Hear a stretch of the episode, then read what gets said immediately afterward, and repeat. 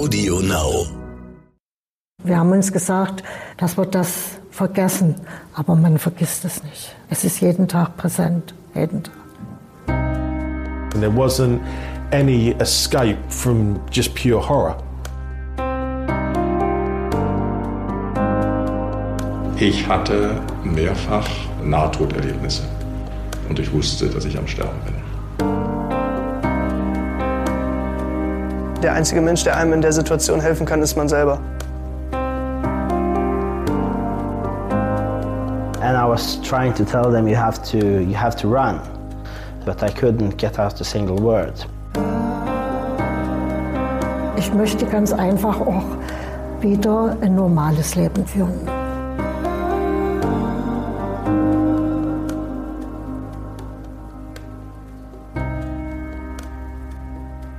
Nach einem Terroranschlag ist für die Menschen, die überlebt haben, nichts mehr, wie es vorher war. Sie sind Unschuldige, sie waren zufällig zur falschen Zeit am falschen Ort.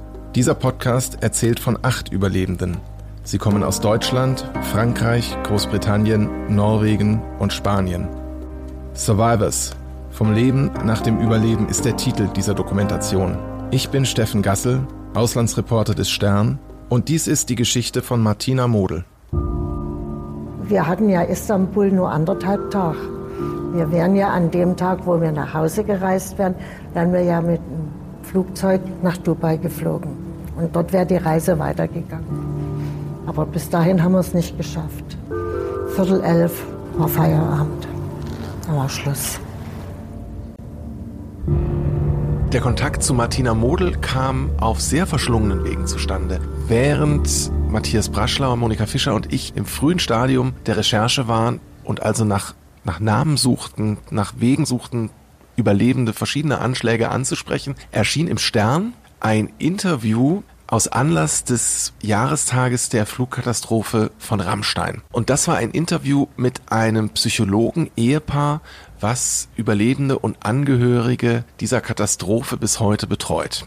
Und am Rande kam zur Sprache, dass dieses Ehepaar auch Terrorüberlebende betreut und dass da Treffen stattfinden mit diesem Psychologen als Gruppe. Das war das Ehepaar Jatzko und ich habe dann Frau Jatzko von unserem Projekt erzählt und habe sie nach der Gruppe Terrorüberlebender die sie betreut, gefragt. Sie hat gesagt, ja, es gibt unregelmäßige Treffen und sie kann nicht abschätzen, ob jemand von den Terrorüberlebenden, die sie betreut, sich vorstellen kann, mit mir zu sprechen. Natürlich hat sie mir auch keine Namen oder keine Kontaktdaten herausgegeben, das ist ja selbstverständlich, aber sie hat zugesagt, unser Exposé weiterzuleiten. Ich habe ihr dann das Exposé geschickt und dann passierte lange Zeit gar nichts. Ich glaube, nach sechs Wochen, vielleicht sogar noch etwas länger, klingelt auf einmal nachmittags mein Telefon. Ja, hier ist Frau Model aus Dresden. Die Frau Jatzko hatte mir ihre Mail geschickt mit das Erste, was Martina Model in diesem ersten Telefonat tat, war sich zu entschuldigen, dass sie sich so lange nicht gemeldet hatte.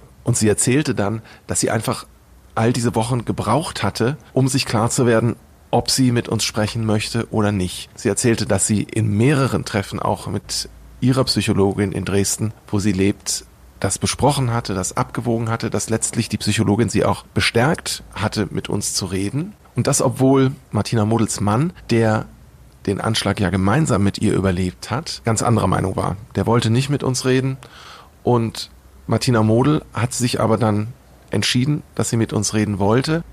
Sie waren an dem Tag des Anschlags ja in Istanbul auf einer Orientreise. Das Thema Reisen hatte für Martina Model und ihren Mann glaube ich, eine ziemlich große Bedeutung in ihrem Leben. Die haben, waren selber Hotelinhaber in Dresden, irrsinnig viel zu tun und selten frei. Es war der erste Morgen dieser Reise, die in die Türkei, nach Istanbul führen sollte und anschließend nach Dubai. Dienstag, 12. Januar 2016. Bei einem Selbstmordanschlag auf dem Sultan Ahmed Platz in der Istanbuler Altstadt sprengt sich um kurz nach 10 Uhr morgens der Attentäter mitten in einer deutschen Touristengruppe in die Luft. Wir sind äh, abends angekommen in Istanbul, jeder getrennt. Also äh, es war nicht in der Gruppe von Anfang an, sondern jeder von dem nächstgelegenen Ort mit dem Flugzeug. Und wir sind dann angekommen, sind von der Reiseleiterin begrüßt worden und dann mit Shuttle, mit dem kleinen Shuttlebus ins Hotel gefahren. Da war die Reiseleitung nicht mehr dabei. Dort haben wir Armbrot gegessen und ja, man wusste ja jetzt nicht, wer dort in dem Raum war zum Abendbrotessen, wer gehört zur Gruppe, wer nicht. Also man hat dort dann keinen Kontakt weiter gehabt. Wir haben uns dann einen schönen Abend gemacht, so schräg gegenüber war ein Hotel, die hatten ganz oben so wie so eine Art Bar, wo mein Mann auch ein Bier kriegte und ich ein Glas Wein, das ist ja sonst nicht üblich in den Ländern. Und da haben wir schön gesessen, hatten auch einen schönen Blick über Istanbul. Also es war, war toll.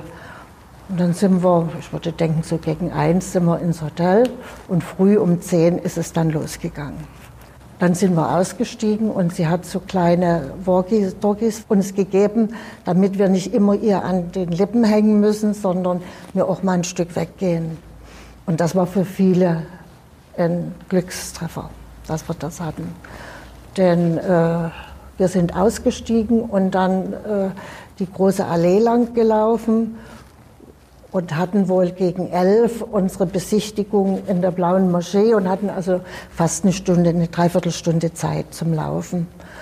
Und wir haben uns angeguckt, sie hat erklärt, gerade bei dieser Säule dort, wo das Attentat dann auch war, wie weit das runterging, wie das, der Platz mal aufgeschüttet wurde, immer wieder mit neuen Steinen. Und äh, ja, dann sagte mein Mann, er kann die Säule nicht auf einmal aufs Foto kriegen.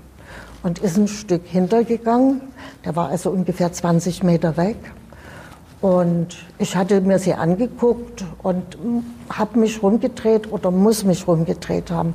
Denn das ist was, was ich schon nicht mehr weiß. Und bin ein Stück zu meinem Mann gegangen. Wobei ich beim Attentat eigentlich mitten unter den Leuten gestanden habe. Dort stand nämlich meine Handtasche.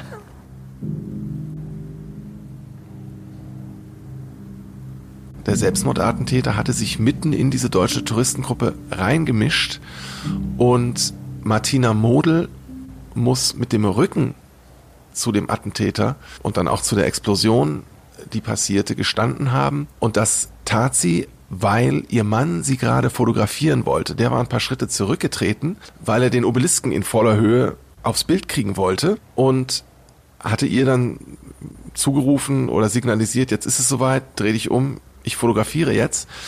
Und in dem Moment passierte das Attentat.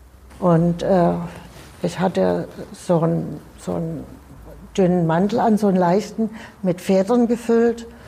Und im Nachhinein ist mir dann klar geworden, die Federn haben mir das Leben gerettet. Weil die Jacke war von hinten total zerfetzt. Die Federn hingen dann überall raus und ich gehe davon aus, wenn ich eine, normalen, eine normale Jacke angehabt hätte, hätten es mir sicherlich den Rücken. Wie bei den anderen ja im Prinzip auch. Und ich hatte dann nur den Durchschuss hier unten, oberhalb des Knöchels, eine Seite raus, rein und hier raus. Ja, das war nicht mehr zu sehen, was das war. Das war irgendwo ich habe auch nicht gesucht, weil ich habe es nicht gesehen. Ich habe es erst viel später gesehen, dass ich verletzt bin.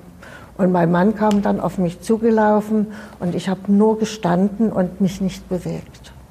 Und er hatte Angst, dass jetzt noch irgendwelche kommen mit äh, Maschinengewehren oder irgend so.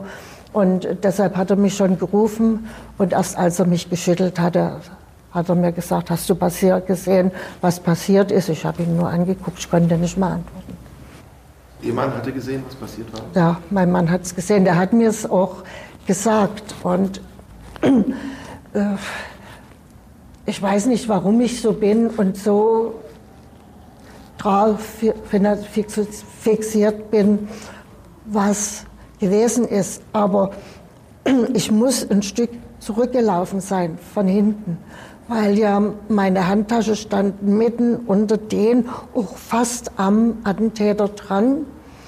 Und äh, ich hatte dann eine ganz andere Position, wo ich gestanden habe.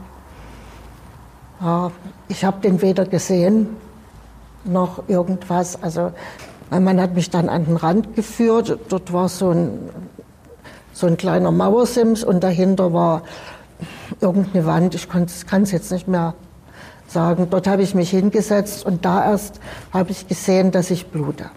Richtig aus dem Schuh, so wie der Puls geht, schwappte das raus. Und da habe ich nach Taschentüchern gesucht und da fiel mir ein, meine Handtasche. Wo ist meine Handtasche? Und dann habe ich die stehen sehen. Und da ich ja aber nichts mitgekriegt habe, habe ich meinen Mann gebeten, die Handtasche zu holen. Heute würde ich es nicht wieder machen, würde ich sie stehen lassen. Aber er ist dann gegangen und hat die geholt. Also und als Sie da zu Ihrer Handtasche rübergeschaut haben, da haben Sie ja habe ich gesehen und haben gesehen, was da passiert. No. Was, was, also was äh, wo mich mein Mann geschüttelt hatte, wo ich noch gestanden habe, da habe ich gesehen und habe mir gedacht, warum liegen die denn hier alle? Und dann habe ich eine Frau gehört, die also schrie, dass ihr Mann aufstehen soll, äh, was er hat. Das ist so das, was mir hängen geblieben ist, wo ich noch gestanden habe ja, dann haben wir uns dort auf dieses Mäuerchen gesetzt und ich muss sagen, es sind keine fünf Minuten vergangen. Der Platz war abgeriegelt. Die Krankenwagen kamen, um alle abzuholen und das ging also ruckzuck. Und ich hatte mir dann mein Bein ein bisschen verbunden und mein Mann sah aber, dass das nichts wird und hat dann den Krankenwagen rangerufen und dann bin ich in Krankenwagen und ins Krankenhaus gefahren zur Erstversorgung. Und mein Mann hat sich nicht abschütteln lassen, der ist mitgefahren. Obwohl die das nicht wollten, aber er ist mitgefahren.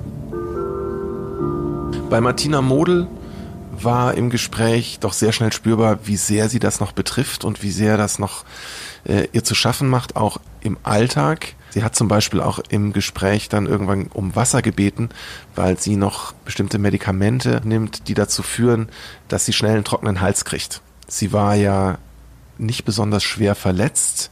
Ein Granatsplitter hatte ihren Unterschenkel durchschlagen. Das war eine Fleischwunde gewesen. Diese Fleischwunde plagt sie auch bis heute, weil die Narbe nicht gut heilt und sie da Schmerzen hat, aber es war jetzt keine besonders schwere, lebensgefährliche körperliche Verletzung gewesen. Und die Beschwerden, die Martina Model heute mit der Narbe hat, sind weiter da. Die sind aber nicht das, was ihr am meisten zu schaffen macht. Am meisten macht ihr wirklich zu schaffen, dass es ihr bisher nicht gelingt, für sich psychisch und, und, und seelisch auch zu verarbeiten, was passiert ist und dass die Angst sie weiter plagt. Und der Grund dafür, sagt sie, ist, dass sie sich an den Anschlag nicht erinnern kann, dass sie an den Anschlag selber keine Erinnerungen hat. Ihr Mann war sonst ganz unverletzt? Bis aufs Gehör. Mein Mann hört kaum noch was. Er hat auf der einen Seite 30 Prozent noch Gehör und auf der anderen Seite so 50. Er hat ein Hörgerät, aber die ganze Kommunikation ist, ist schwer. Sie, Sie, haben, Sie sagen ja, Sie haben sich umgedreht und waren des, standen deswegen oder waren deswegen womöglich mit dem Rücken zum Attentäter.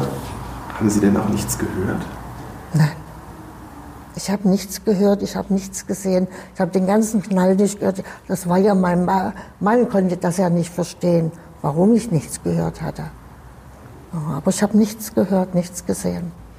Zumindest äh, die Therapeutin sagt, ich hätte das gehört und ich hätte es auch gesehen, aber es wäre bei mir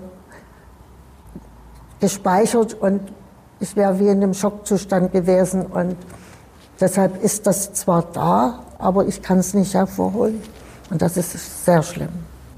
Erwischt Sie das manchmal unvorbereitet, dass dann doch irgendwas hochkommt, obwohl Sie sich eigentlich meinen erinnern können? Also mich erwischt es äh, dahingehend, äh, dass ich, wenn ich irgendwo laufe und dann auf einmal schreie ich zusammen und dann muss ich aber erst mal um mich herum gucken, was passiert ist, wo ich stehe, was ich gerade machen wollte.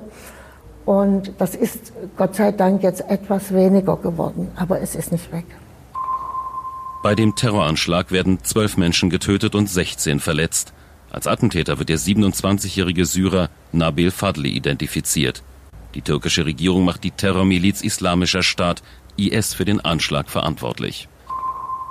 Ja, wo wir dann mit dem Flugzeug zurückgeflogen sind, sind wir in Berlin gleich vom BND abgeholt worden. Wir sollten auch relativ flink aus, dem, aus der Schusslinie gehen, wo die anderen dann ausgestiegen sind.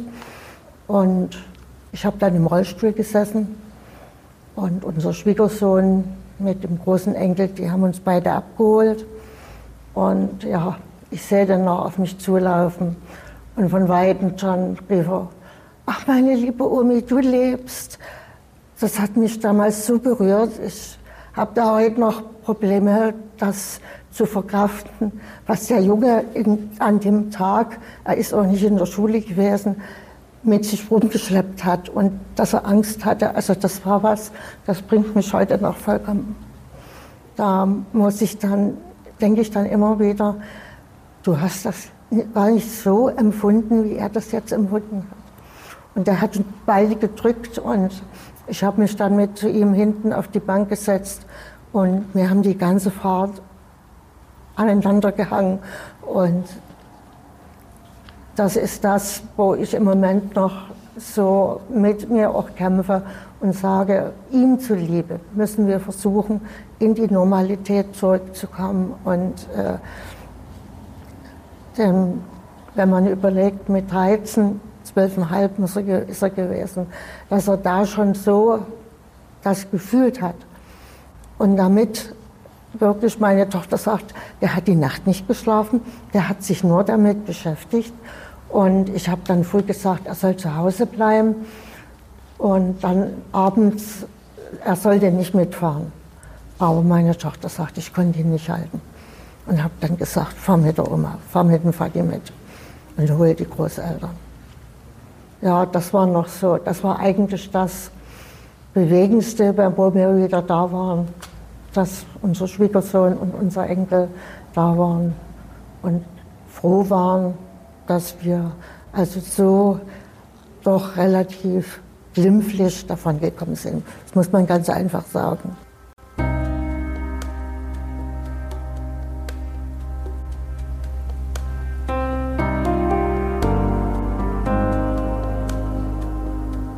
Wir, also wir sind von 2016 bis dieses Jahr im November nicht im Urlaub gewesen. Wir haben durchweg gearbeitet und haben uns eigentlich dort hinein gesteigert, damit wir alles ein bisschen, wir haben uns gesagt, dass wir da vielleicht besser klarkommen, dass wir das vergessen. Aber man vergisst es nicht. Es ist jeden Tag präsent jeden Tag. Naja, und dann fragt man sich eben, es kommen dann auch die Fragen und die kommen auch heute noch manchmal, äh, warum das passiert ist, warum wir äh, nun in die Türkei geflogen sind. Und äh, das beschäftigt uns, wo wir sagen, hätten wir das nicht anders lösen können. Aber es gibt keine andere Lösung. Es hätte uns überall treffen können.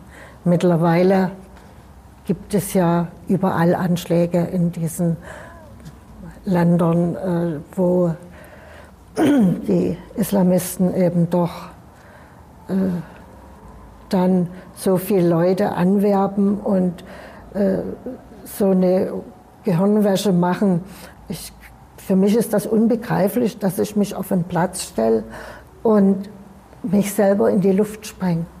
Das ist für mich unbegreiflich. Und man fragt sich dann immer, wie sind die Leute bearbeitet worden? Was hat dazu geführt, dass sie das gemacht haben? Aber da werde ich wahrscheinlich nie eine Antwort drauf kriegen. Unserer ist tot, den können wir nicht mehr fragen. Und ja, manchmal sehen wir es auch ein bisschen locker dann und sagen, es ist halt passiert und wir versuchen das Beste. Aber das ist schwer, sehr schwer wenn an diesem Morgen das Besichtigungsprogramm von Martina Model und ihrem Mann und der, dem Rest der Gruppe so stattgefunden hätte, wie es geplant war, wäre Martina Model zum Zeitpunkt des Anschlags sehr wahrscheinlich nicht auf dem Platz gewesen, sondern wahrscheinlich schon in der Moschee. Und das ist eben, das ist genau das Wesen des Terrors. Es kann jeden jederzeit treffen. Und so war es auch vielleicht hätte sich auch der Attentäter verspätet und er hätte sie treffen können, als sie gerade mit der Besichtigung fertig waren und wieder rauskamen. Das ist natürlich auch genau, genau das Ziel, was Terroristen verfolgen. Es geht ja gar nicht darum, bestimmte Menschen zu treffen, wobei es womöglich schon so war, dass gezielt eine deutsche Gruppe angegriffen worden ist, um deutsche Touristen abzuschrecken, davor in die Türkei zu reisen, um wirtschaftlichen Schaden für die Türkei damit anzurichten. Aber die Wirkung bezieht der Terror nicht darüber, bestimmte Leute zu treffen, sondern eben genau dieses Gefühl zu verbreiten, ihr seid nirgendwo mehr sicher, es kann jeden jederzeit überall treffen.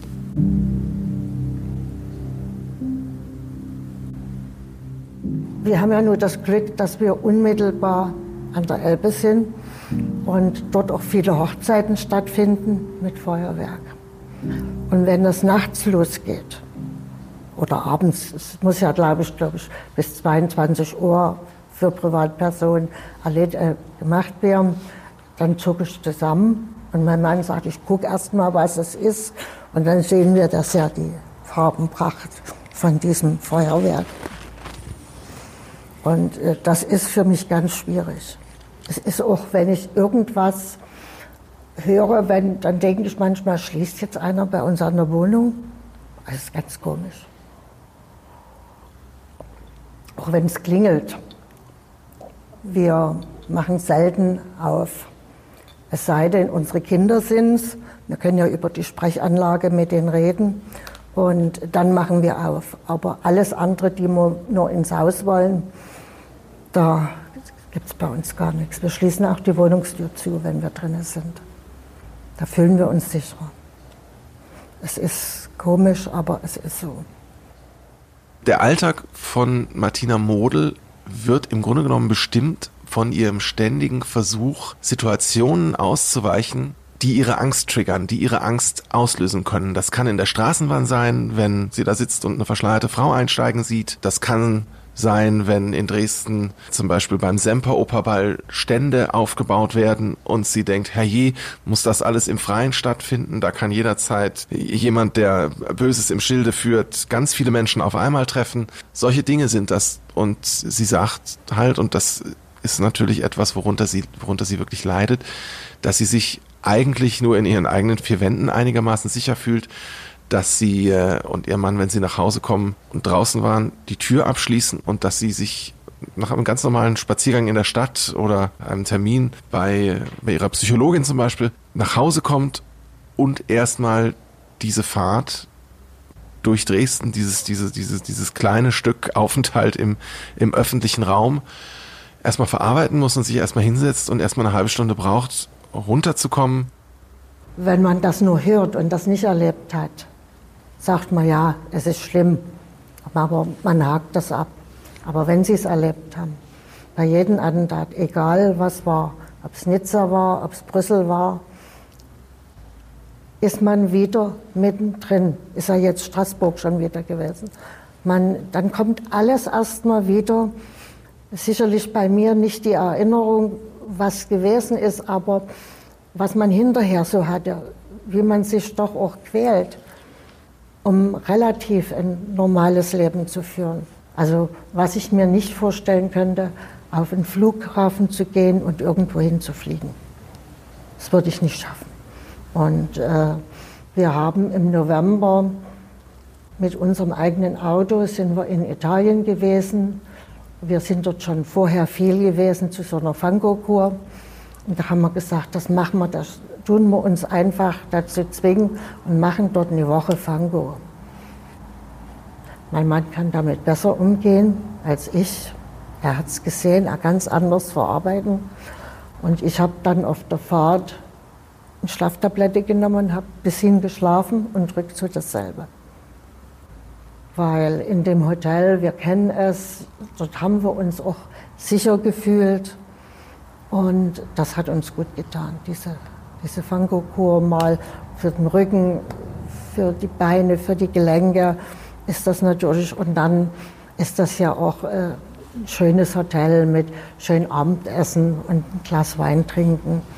Und das hat uns dieses Jahr eigentlich sehr viel geholfen, um über manches ein bisschen dann zu sagen, okay, es ist uns jetzt nichts passiert, mal gucken, wie es nächstes Jahr ist. Sie hatten ja auch gerade schon erzählt, dass Sie auf Kreuzfahrten waren, haben Sie einen Enkel dabei. Das klang, als wäre Reisen für Sie. Also das ist, wir haben gewesen. viel gearbeitet. Wir haben also sieben Tage die Woche und nicht nur acht Stunden gearbeitet und haben uns dann eben ganz einfach eine ruhige Zeit ausgesucht, wo wir gesagt haben, jetzt sind wir aber drei Wochen nicht da. Und äh, wir sind froh, dass wir das gemacht haben. Wir gucken uns jetzt ab und zu mal die Fotos an, die wir dort. Äh, und ja, wenn unser großer Enkel kommt, mit dem reden wir auch mal drüber, wie schön es war. Und der sagt, ach Oma, das könnten wir ruhig wieder noch mal machen. Ich sage, da muss man erstmal noch ein bisschen Zeit vergehen lassen. Und er ist jetzt in der 10. Klasse. Und äh, wir haben gesagt, wenn du dann dein Abitur geschafft hast, dann reden wir noch mal drüber, ob wir dir als Geschenk zum Abitur, weil du das dann bestanden hast, noch mal so eine Reise mit dir machen. Ist das so, ein, so eine Art Ziel, was Sie und Ihr Mann sich selber Ja, das haben wir uns. So, dann sind ja auch doch mehr Jahre vergangen. Man muss ja immer damit rechnen, dass er ein Jahr mal dranhängt noch, weil er dort oder da ein paar Lücken hat und wo er sagt, da muss ich noch mal ein bisschen, bevor ich in die Abi-Prüfung gehe.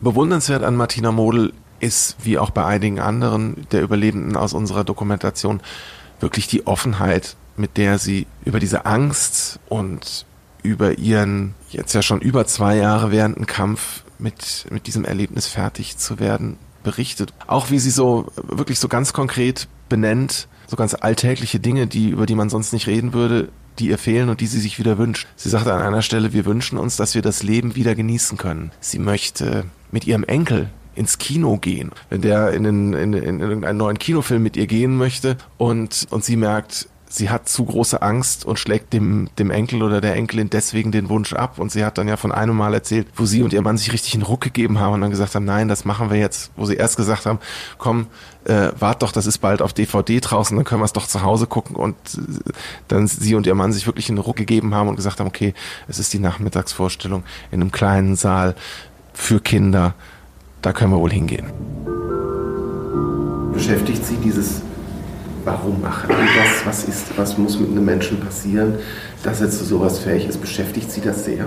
Ja, das beschäftigt uns. Und mein Mann äh, ist ansonsten drüber, fast drüber weg. Also nicht hundertprozentig, aber er hat das gut verarbeitet, gut verkraftet. Aber ich nicht. Und äh, ich komme dann auch immer mal und sage, und dann durch mit ihm gehen wir in das Gespräch rein und da sage ich dann auch, es kommt viel, was beschäftigt die Menschen. Es kann ja nicht nur sein, dass denen versprochen wird, in ihrem nächsten Leben haben sie es besser und was da nicht alles angeblich denen versprochen wird, das kann ich mir nicht vorstellen. Entweder sind die von vornherein schon äh, mit Selbstmordgedanken, ich weiß es nicht. Und da sage ich mir, ist, dass man andere Menschen mitreißt in den Tod und dass man das macht, da gehört schon eine ganze Portion Mut dazu, das zu machen. Wobei man nicht weiß, also bei uns wird ja gesagt, äh, dass der hatte sich unter die Gruppe mitgemischt und dann wäre ein kleiner Knall gekommen, als wenn irgendeine Metall, eine blecherne Metallkugel auf den Fußboden und dann hätte der unmittelbar danach sich in die Luft gesprengt. Da weiß man auch nicht, ob da welche im Hintergrund waren und die dann auch teilweise die Menschen zwingen, das zu machen, weil sie sich einmal dazu entschlossen haben. Also das sind so die Gedanken und das haben wir mitgenommen. Auch, dass es da vorneweg, und das haben uns viele gesagt, gerade aus der Reisegruppe, die schon weit weg waren, dass wir wie einen kleinen Knall gehört haben und dann hat er sich in die Luft gesprengt. Ich kann es nicht bestätigen.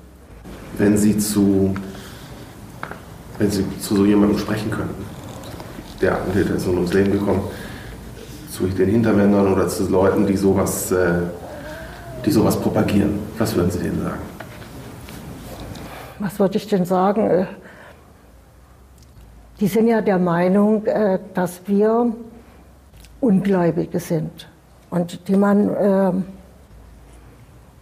die eigentlich keinen Platz haben zum Leben.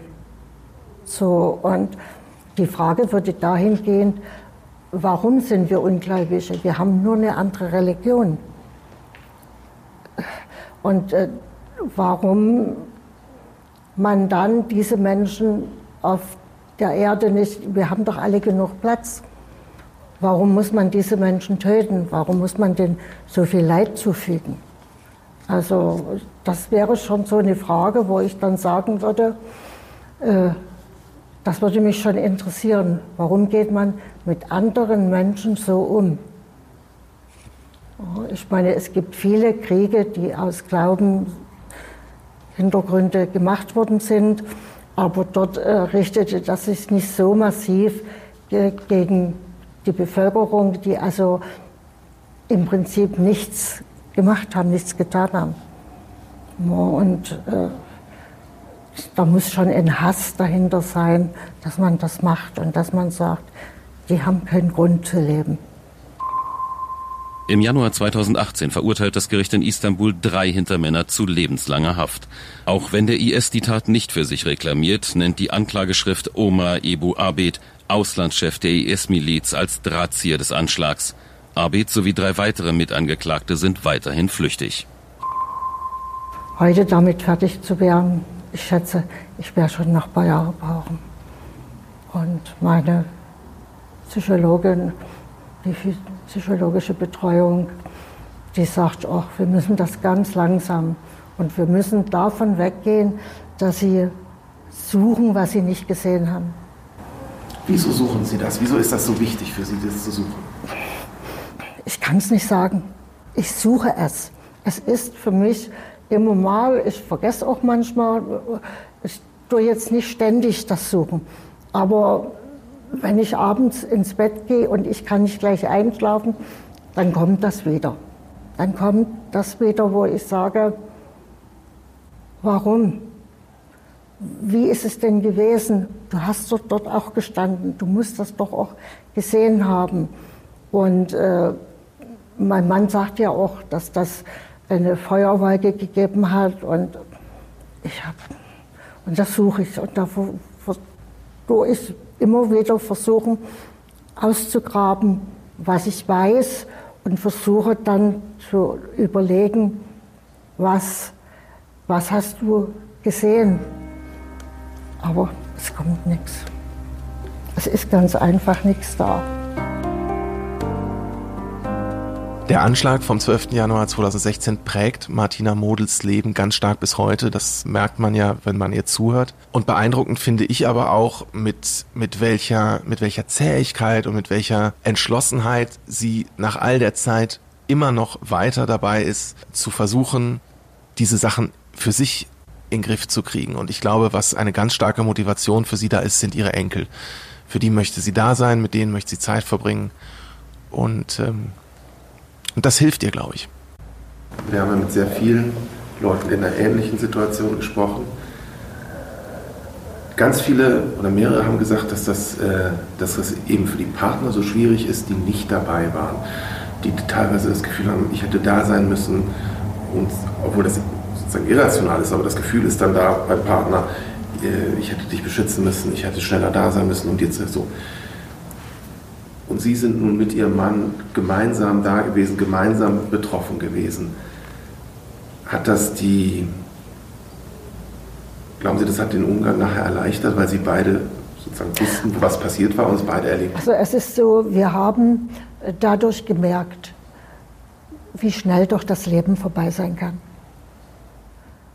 Und äh, haben dann gesagt, wir werden jetzt jeden Tag anders gestalten, als wir das vorher hatten.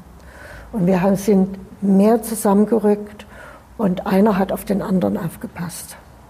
Und das ist heute noch so. Also mein Mann äh, lässt mich kaum alleine irgendwo hin, er fährt mich. Ich habe ja nur viel Physiotherapie und dann das Trauma und äh, ja, was man so noch hat, Kosmetik und und und. Und äh, ich wäre hingebracht und auch abgeholt. Und wenn wir irgendwo hingehen, dann gehen wir gemeinsam. das hat wahrscheinlich auch uns dazu gebracht, dass wir gesagt haben, wir wollen das Hotel schnell verkaufen. Weil wir ja immer gesagt haben, das machen wir, wenn wir in Rente sind. Wenn wir dann so. Und wir haben, wie gesagt, gemerkt, bei so einem kleinen Urlaub für zehn Tage, dass wir da hätten schon nur einer wiederkommen können oder beide nicht mehr wiederkommen können. Schlimm wäre einer gewesen. Das, das stelle ich mir furchtbar vor. Was in den Gesprächen mit den Überlebenden für die Survivors-Dokumentation geholfen hat, mir geholfen hat, auch das zu verarbeiten, ist die Erfahrung, die ich gesammelt habe in 15 Jahren beim Stern, in denen ich vor allen Dingen aus dem Nahen Osten berichtet habe. Ich bin in vielen Zusammenhängen dort natürlich in, äh, in Situationen gewesen und habe Gespräche mit Menschen geführt, die ähnlich Extremes erlebt hatten, ähnlich betroffen waren, schwer verletzt waren oder andere traumatische Erlebnisse hinter sich gebracht haben und dann beschrieben und hat natürlich auch damit zu tun, dass ich weiß, warum ich mit den Leuten spreche, dass es mir wichtig ist, deren Stimmen ein Forum zu geben, darüber zu berichten, was diese Leute zu sagen haben und dass das auf diese Weise einfach Sinn macht, selbst wenn es meinen Gesprächspartnern oft schwerfällt und auch für mich nicht einfach ist, diese Geschichten zu erzählen und anzuhören. Es ist ja immer klar, warum wir das machen.